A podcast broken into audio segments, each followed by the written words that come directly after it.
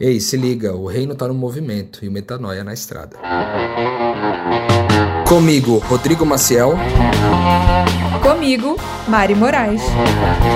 E comigo também, Cristal Brito. E na estrada de hoje você vai ouvir. Porque Jesus veio aqui passar o que de pior aconteceu na humanidade para provar que quando você crê, você se mantém né, na sua identidade há uma forma de se manter na sua identidade apesar de tudo. Então, como é uma reunião cristã, onde todo mundo crê em Jesus, não faz sentido alguém acusar outra pessoa. Fala galera, graça e paz, Rodrigo Maciel por aqui. Eu estou em São Paulo depois de uma pequena estada ali no Rio de Janeiro, junto com os meus amigos missionários, espalhados por todo o Brasil e reunidos nessa cidade maravilhosa. É, eu estou na companhia, como sempre, de Cristal Brito e Mari Moraes. Hoje a gente vai falar sobre um tema muito legal, baseado numa experiência que a gente teve juntos no Rio de Janeiro. Afinal de contas, toda vez que a gente se reúne, é sobre aventuras nesse Brasil varonil, nesse mundo ainda inexplorado você sabe que você pode se comunicar com a gente através do e-mail podcastmetanoia@gmail.com e também acessar o nosso canal lá no Telegram. Você pode acessar entrando ali no Instagram, na bio do Instagram, você clica ali no link, acessa Telegram na estrada e quando você entrar no canal do Na Estrada, você clica em entrar. Não esqueça de clicar em entrar ali no canal do Telegram, caso contrário, você não entra na comunidade daqui do pessoal que está na estrada. Então, quero te lembrar que é importante você estar tá lá. Afinal de contas, é onde a gente costuma compartilhar a maior parte das nossas crises no nosso dia a dia. Hoje, a gente tem um bate-papo especial a respeito de uma dinâmica que a gente viveu juntos é, com a maior parte do grupo que estava ali é, reunido no Rio de Janeiro, que foi o que a gente costuma chamar de Salabona. E aí eu já quero trazer aqui Mariana Moraes, para você explicar para a gente, Mário, o que, que é o Salabona, como que é essa dinâmica, como que ela acontece e como que foi essa experiência aí, a partir do seu ponto de vista, já é, da gente reunidos aí no Rio de Janeiro fazendo isso daí. Salabona, que parada é essa? Olha, Rô, é, é até uma, algo que já estava tradicional né, no, seu, no seu procedimento, na sua forma de agir é, no ministério, né, quando eu cheguei. Então, Vou até explicar aqui sabendo que, que você faria isso com maestria. Mas a salabona nada mais é do que um momento onde a gente escolhe uma pessoa, né, por um contexto, normalmente uma pessoa num contexto de fragilidade, mas nem sempre pode ser só uma salabona porque sim.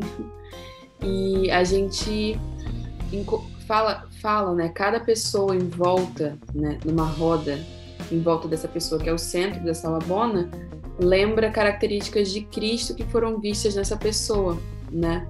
E, e, é uma afirmação de identidade mesmo, não é nenhuma coisa só emocional, emotiva, pessoal, não, tem, tem um cunho muito espiritual, muito espiritual mesmo. E aí depois, depois que essa pessoa fala, né, é, Aí a gente vai, a gente vai para a pessoa que está do lado e vai fazendo uma roda de afirmação de identidade.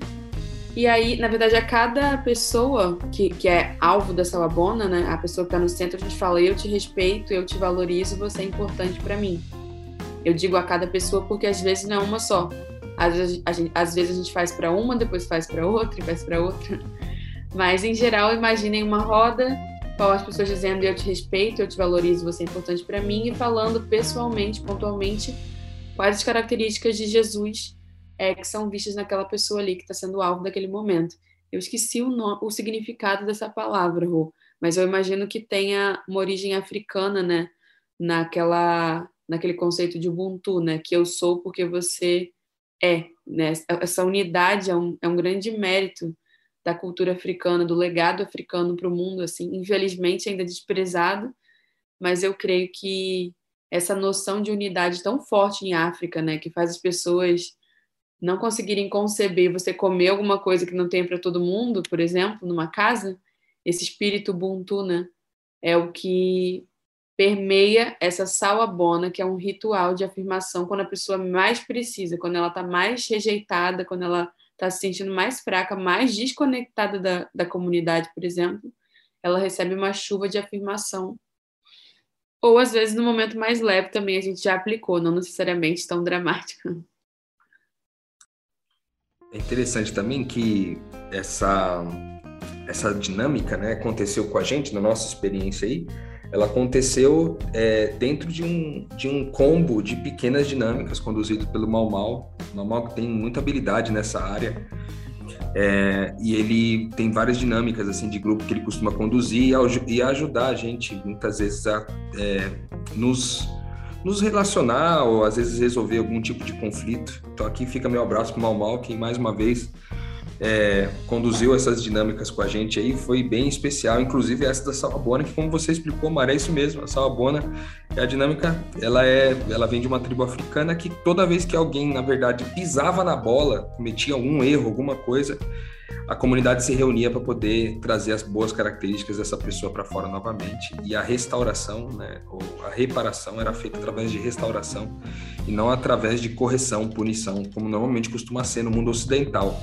O Cristaleirano, offline aqui a gente tinha falado sobre o fato de, de a gente ter feito essa dinâmica num ambiente um pouco diferente, né? Como é que é isso? Como é que foi isso? Então, Maninho, eu já participei dessa dinâmica algumas vezes, né? Em, em ambientes muito diferentes, mas dessa vez para mim foi novidade, porque a gente estava no Outback. Foi muito bom, porque o Outback ele é um lugar que a gente costuma se encontrar para reuniões e, enfim. E o mais incrível é que a gente não estava ali num templo para um acontecimento muito espiritual. A gente sabia o que ia acontecer, a gente se reuniu com um objetivo específico, mas a gente estava num ambiente aleatório, entre aspas, para muita gente, assim. Mas para a gente, aquele ambiente sempre teve um significado de uma outra forma de encontro, mesa, e a gente está ali numa mesa redonda, né, onde todo mundo podia se olhar, todo mundo podia olhar no olho um do outro, né? É, isso para mim me marcou. Foi muito bom ter essa diferença, assim, porque quando eu participei, já fizeram a sala bona comigo, por exemplo, no meu aniversário. Eu estava num ambiente de aniversário, mas era algo já espiritual. Eu já tinha pensado tipo num culto de gratidão para isso mas no Outback foi novidade para mim e não deixou de ser espiritual por ser num ambiente, entre aspas, aleatório. É isso aí. É, eu acho que isso, é, isso quebra alguns paradigmas também, né? Porque é, isso fala um pouquinho sobre a gente não se limitar né, aos locais físicos para fazer as coisas.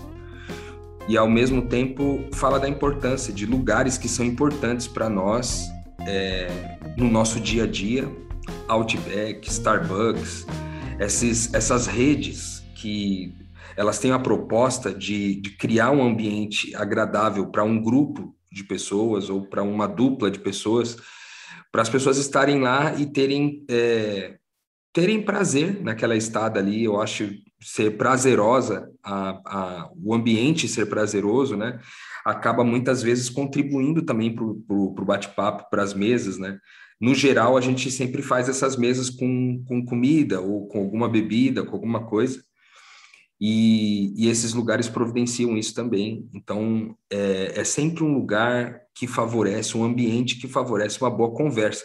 E porque favorece uma boa conversa e favorece boa comida, boa bebida, também favorece é, o relacionamento, é, as pessoas poderem se abrir, falar sobre seus desafios, sobre seus problemas e serem ou aconselhadas ou discipuladas, reconciliadas, enfim. E esses ambientes acabam sendo muito do nossa, da nossa rotina. O que antes a gente fazia lá, sei lá, dentro do ambiente de igreja, porque era muito da nossa vivência, agora a gente espalhou isso. Pode ser feito em vários lugares, pode ser feito no parque, pode ser feito na praia, como aconteceu nesses dias que a gente esteve junto, né? Então eu acho que essa, essa dinâmica, é, ela é ela é muito positiva. E eu queria é, perguntar para você, Mari, depois o que que nessa nessa mesa, o que, que como que você é, se, o quanto você se sentiu à vontade, né, para poder ouvir e como você se sentiu à vontade para poder falar, de onde vem essa esse estar à vontade? Por que, que com aquelas pessoas a gente fica à vontade para ouvir e para falar? Será que a gente fica é, à vontade com qualquer pessoa ou com qualquer circunstância? Como que é isso para você? Acho que antes de responder exatamente a sua pergunta, né, eu acho que esse tema né, que a Cristal acabou puxando de lugar para fazer as coisas, de ser, entre aspas, um lugar aleatório, né, isso, isso me faz pensar muito, porque eu vejo que as pessoas elas são um pouco ignorantes, né, a gente é ignorante em relação ao momento para as coisas. Eu vejo que às vezes a gente fica preso em estruturas por não, não pensar certas coisas, tipo, eu, vocês sabem que eu gosto de pensar na dimensão da glória, né? Saber que há momento da vontade, momento da verdade, momento de bondade, beleza. Claro que está tudo junto, mas tem o um momento da criatividade, da vontade. Tem momento que é momento de fogo, é momento de você criar coisas. E você precisa ter um, um, um, algo propício para isso. Tem momentos que você precisa estudar, você precisa fazer um, um artigo, você precisa é, conversar sobre coisas mais densas, né, acadêmicas, ou, ou pensar, né? Tem momentos que você tá a fim de comer algo, experimentar é, sensações físicas, uma boa comida, né? E tem momentos de chorar, de se emocionar, onde tudo que você precisa é o mínimo de distração possível, né? E aí o problema, né, da do, o sofrimento de quem está preso a essa estrutura do templo é que você não tem essa diversidade, você não tem. Não é à toa que você não tem, por exemplo, incentivo à criatividade e à arte em muitas igrejas. Não é porque o, o pastor é, tem má vontade, é porque isso é uma coisa básica, é uma coisa lógica, isso é questão, uma questão humana.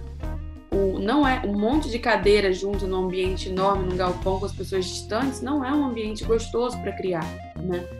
Você é, ter essa compreensão do momento adequado para as coisas, assim como você fazer um desabafo emocional, como foi aquela mesa ali, a salabona, não faz sentido no meio de um frango assado, com pernil, com maionese, com lasanha, com todo mundo cansado, comendo loucamente. Não, não, não, não faz sentido. Então, eu, o meu objetivo em deixar claro né, que tem momento de criatividade, momento de reflexão, momento de é, prazer, né, comida e momento de chorar, é para que a gente seja mais tolerante também e encontre um lugar prático para nossa crítica às instituições, né? De não só se incomodar com o engessamento de uma estrutura sem ter uma proposta, né? E ter um motivo para isso. Agora, conectando com o que o Rô falou, é, sobre como eu me senti e tudo mais, eu acho que foi muito coerente com o episódio da semana passada, o, aquele momento. É, porque tudo começa com um Cristo repartindo. Vocês lembram que a gente falou isso semana passada? Que o confronto começa com uma pessoa sendo vulnerável confrontando a si mesma. Da mesma forma, a vulnerabilidade começa com uma pessoa é, tendo essa vontade e se expondo, né? No, ou, ou, falando de uma necessidade de ser ouvido, não só de confronto, né? E eu me senti muito, me sinto muito à vontade com esse grupo, né? E eu acho que não dá para negar que a gente construiu uma vivência e isso é sim uma base, né? Eu, Mariana, pessoalmente me sinto à vontade com, com, com qualquer pessoa praticamente para falar das minhas coisas. É uma característica minha, mas eu também entendo que nem todo mundo é assim e tudo bem. É uma coisa pessoal. Mas quando eu senti essa necessidade, eu botei lá no grupo e eu sabia que se uma pessoa cresce seria o bastante. Eu acho que o que aconteceu é muito a prática daquele versículo de que se, se o que está ligado na terra está ligado no céu, sabe? Que onde duas ou mais pessoas estão reunidas ali eu estarei presente. Eu botei ali e falei, gente, eu tenho um negócio aqui para entregar, eu preciso de uma mesa profunda.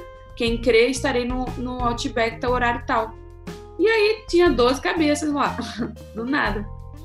Então, a gente precisa, e finalizando aqui minha fala, é importante que você entenda que esses momentos espirituais coletivos, que todo mundo quer, todo mundo gosta, todo mundo está a fim de edificar uma comunidade, todo mundo quer uma igreja maravilhosa, todo mundo quer um grande grupo de amigos, mas a gente acha que a gente tem que fazer isso controlando as pessoas, pressionando artificialmente as pessoas com técnicas e louvores, nananã, e música, e fica tentando montar uma coisa que não precisa.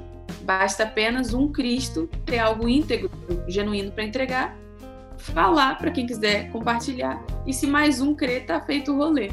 Aí, de repente, com essa crença, tem duas pessoas chorando no Outback num momento maravilhoso. Cara, que loucura isso, né? Porque às vezes eu acho que o que pode estar tá na cabeça do ouvinte hoje, quem está nos ouvindo sobre essa dinâmica, perguntar como que a gente lida com, as, com a questão, por exemplo, tá bom, se a gente, enquanto a gente está falando de salabona, que é basicamente trazer à tona as boas características das pessoas, eu acho que é mais fácil, né?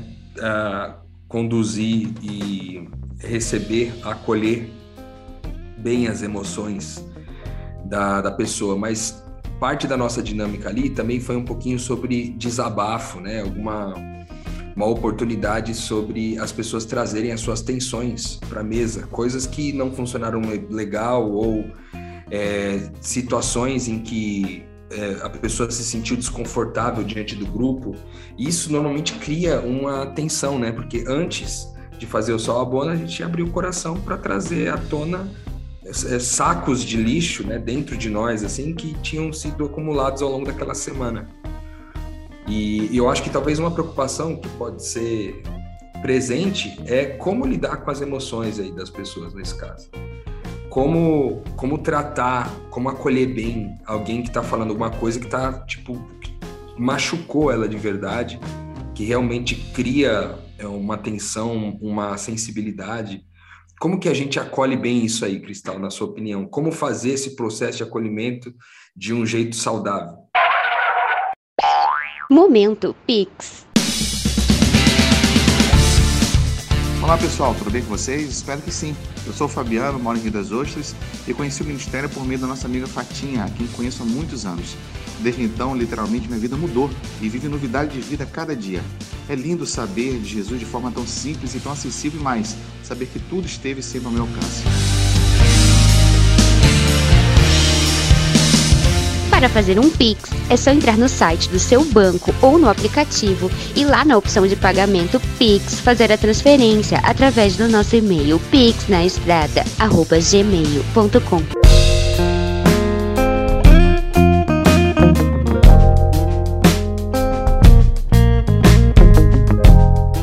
Misericórdia, porque eu, gente, eu tenho um porquê. Eu tenho uma certa. você é especialista nisso, Cristal.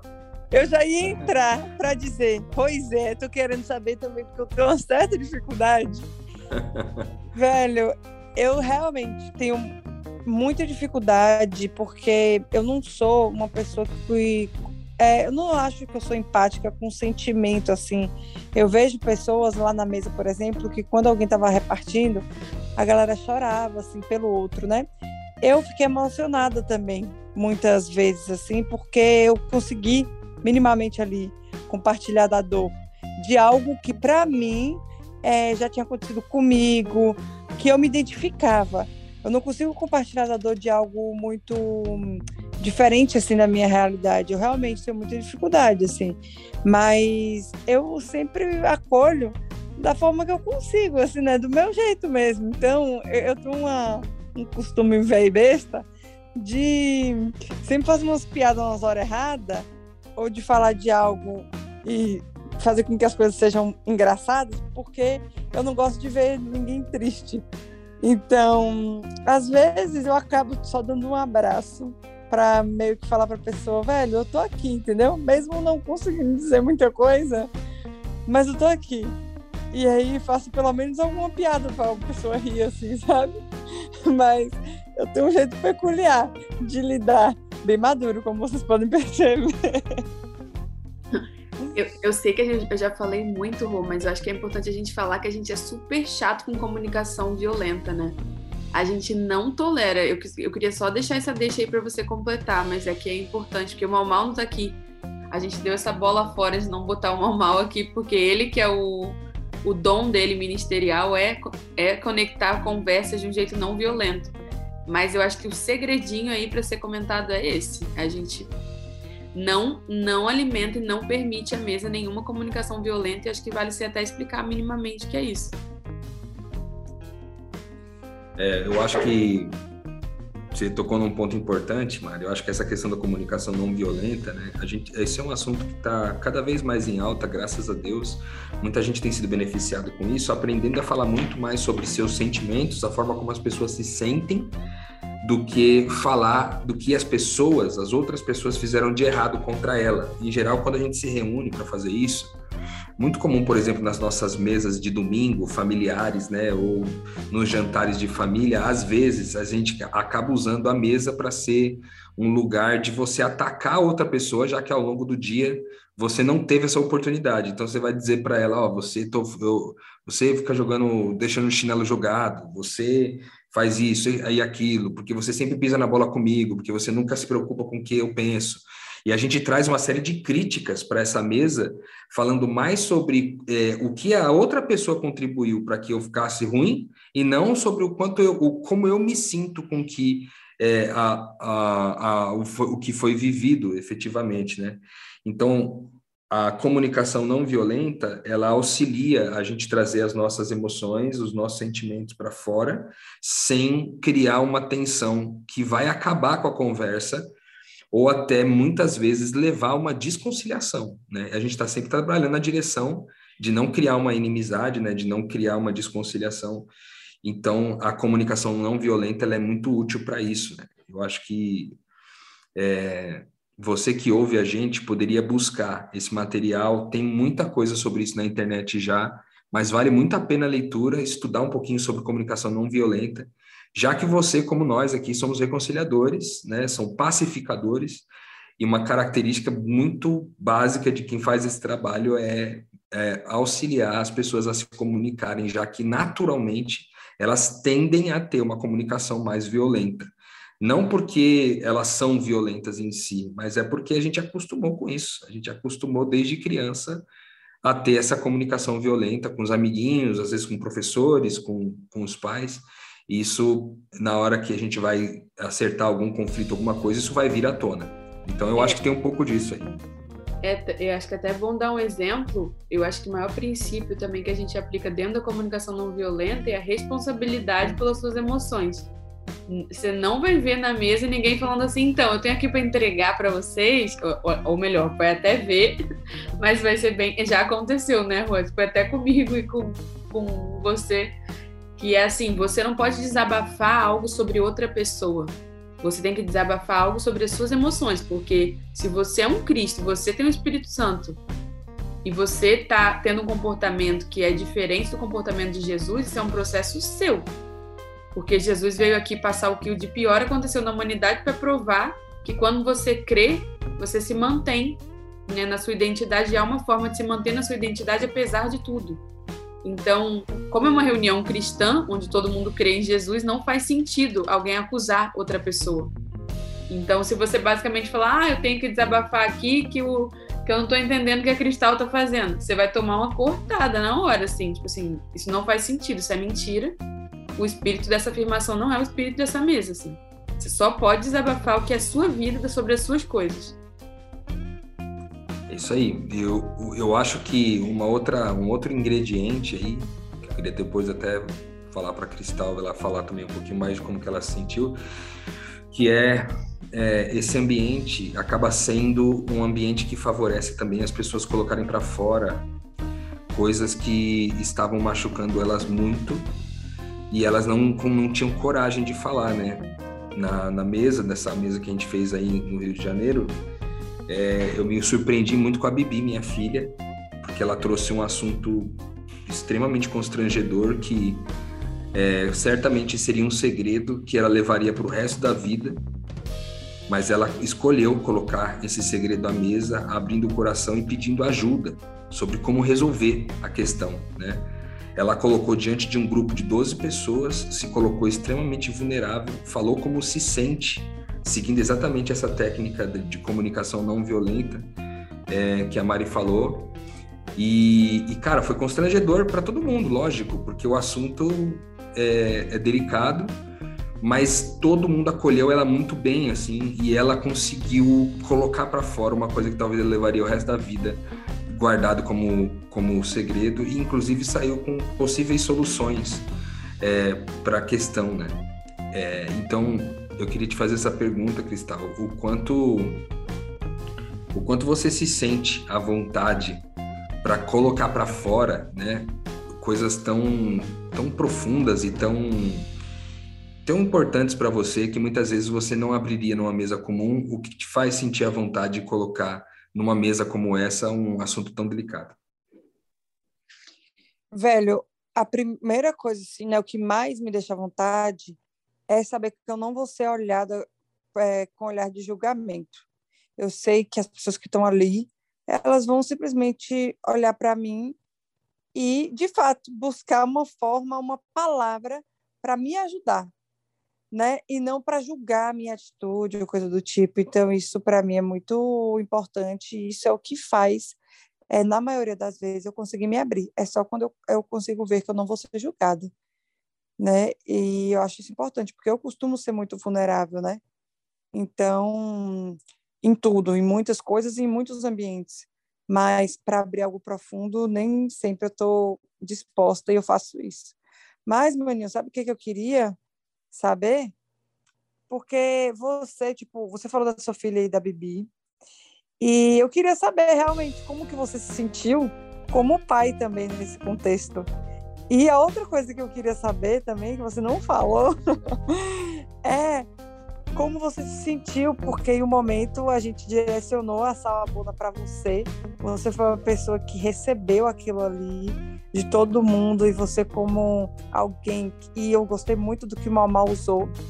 Ele falou assim: vamos é, falar agora pro Rô é, qual foi o momento que ele nos ressuscitou? Eu queria saber como que você se sentiu em, saber que você, em algum momento, ressuscitou as 12 pessoas, as 11 pessoas, no caso, que estavam ali. Houve uma ressurreição através de você. Então, eu acho que a gente podia fechar o episódio aí com esse com essa com você repartindo esse momento, como você se sente. Eu, com relação a Bibi, né, minha filha, eu acho que foi bem constrangedor para mim num primeiro momento, é, porque eu fiquei assustado como pai pelo que ela colocou para fora, né? Assustado, preocupado com o contexto que ela vive hoje e que tem a ver com esse problema que ela trouxe para fora. É, no primeiro momento, a, a tendência, a minha inclinação, a minha, o meu primeiro impulso era tentar agir como o pai, né? corrigindo, dando uma bronca, é, sei lá, tentando de alguma forma discipliná-la por, por algo que ela havia é, experimentado e que estava em desacordo com tudo que de valores eu ensinei para ela e tudo. E só que num segundo momento eu, eu logo em seguida eu, eu vi o quanto ela foi corajosa é, para poder trazer aquilo para a mesa. E isso na verdade, sendo bem sincero, é, eu não. Eu, toda, toda a galera da mesa estava trazendo seus desafios e eu não queria levar o meu, os meus desafios. Eu estava eu tava indisposto a isso. E quando a Gabi falou sobre isso, é, foi muito desafiador porque eu olhei e falei, cara, eu já fui corajoso desse jeito, como ela. Hoje não, não, não me vejo assim mais, muitas vezes, com essa mesma coragem. E aí eu, eu olhei para ela e admirei demais ela, assim, por ser tão corajosa, por ser tão vulnerável, tudo aquilo que a gente sempre prega aqui, cara, sobre vulnerabilidade, sobre coragem, ela, a mais nova da mesa, trazendo a, a, não é a mais nova, né, porque tinha o Davi também que é um pouquinho mais novo, mas a segunda mais nova da mesa, cara, trouxe com uma maestria muito grande assim, e o que ela falou foi muito profundo para todo mundo, e o, o gesto de coragem dela foi o que mexeu com todo mundo. Então eu preferi escolher ficar com o gesto de coragem dela do que a minha, o meu direito de pai. Eu acho que eu escolhi abrir mão do direito de pai para receber e acolher a coragem dela. Eu acho que foi isso que foi o grande ponto para mim na questão com a Bibi. E com relação a essa última dinâmica do mal mal que ele propôs, né, que todo mundo falasse sobre algum momento que eu ressuscitei essas pessoas e a gente usa esse termo, né, ressuscitar não do ponto de vista do corpo, da ressurreição do corpo, naturalmente, embora poderia ser, porque Jesus ressuscitou Lázaro e nós temos condições de ressuscitar pessoas se a nossa fé nos levar a isso, mas ressurreições que, que são de mortes ainda até um pouco mais complexas, que são mortes da alma, né, do espírito. Muitas vezes, quando a gente está destruído, alguém é, trazer uma palavra ou algum movimento que nos ajude a, a sair daquela situação e, e, de fato, encarar a vida, né? É, eu não estava bem naquele momento, assim.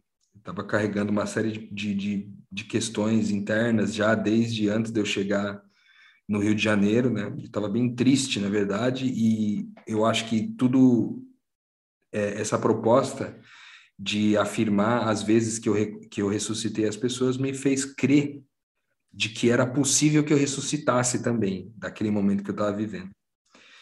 E, e, eu vi esse movimento acontecer quando todo mundo foi falando e relembrando tudo aquilo que havia que a gente havia vivido juntos.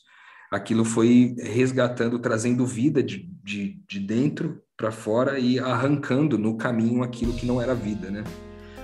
E aí eu terminei, é, a gente terminou o encontro com eu estando muito mais em paz, assim, é, do que quando cheguei, né? Eu acho que eu ressuscitei, de fato, assim como eu, como a galera havia falado sobre eu ter ressuscitado, eu também vi que eu ressuscitei naquele dia. E me fez bem, tanto que eu tive condições de voltar aqui para São Paulo. Eu tô, tive um dia muito bom ontem, é, estou é, já voltei à rotina do trabalho normalmente, encontrando as pessoas, fazendo o gravando metanoia, editando as coisas. Ontem a gente publicou ontem para você que está ouvindo é sábado, né? Mas hoje nós estamos gravando na sexta-feira. Na quinta-feira a gente lançou o Drops, o último Drops, inclusive está muito legal. Você que acompanha a gente ali. É, e aí voltou à rotina normal. Eu acho que eu acho que é isso. Eu acho que essa, esse esse esses drops de, de afirmação de identidade tiram a gente da condição de morte, nos levam para uma condição de vida e nos dá a condição de continuar seguindo, já que essa é a nossa decisão, né? O reino, o reino estando no movimento e o metanoia na estrada. Excelente, excelente. Acho que a gente tem muito material. Eu realmente desejo e, e profetizo aqui nesse episódio que, que esse grupo de amigos, né? que é a coisa mais preciosa que existe, o galardão mais alto que pode existir na eternidade inteira, que ele seja multiplicado. O propósito da minha vida, o propósito da vida do Rodrigo, o propósito da vida da Cristal é que esse espírito, né, de comunhão, que essas relações não entre pessoas perfeitas, mas entre pecadores que se sabem pecadores, que não escondem que são pecadores, mas que creem que, né, acima disso nós somos quem Deus diz que nós somos, né? Eu quero que esse grupo se expanda absurdamente e eu dedico a minha vida, sei que vocês também, para que pessoas sejam acrescentadas a essa unidade, a esse espírito, algo que você não consegue entender racionalmente ouvindo um podcast, você precisa experimentar. E se você estiver ouvindo e quiser de verdade, do fundo do meu coração, eu sei que você vai experimentar, porque não é sobre a gente conseguir é, te trazer ou você conseguir vir tomando as decisões certas. É sobre o Espírito Santo operando no coração daquele que crê. E é um privilégio sem dó, e vou até encerrar aqui com isso, é um privilégio sem dó, nem piedade de dizer, talvez o maior privilégio, talvez não, com certeza o maior privilégio da minha vida, poder viver, experimentar, provar e ver aquilo que as pessoas sabem de ouvir falar numa escritura de uma igreja que um dia existiu há uns milênios aí. A igreja está viva. Existem discípulos de Cristo que são reconhecidos porque amam uns aos outros, exatamente como o mestre falou. Então, encerro aqui o, o Na Estrada de hoje, dizendo que o reino está no movimento do Espírito e o metanoia está com você na estrada. Música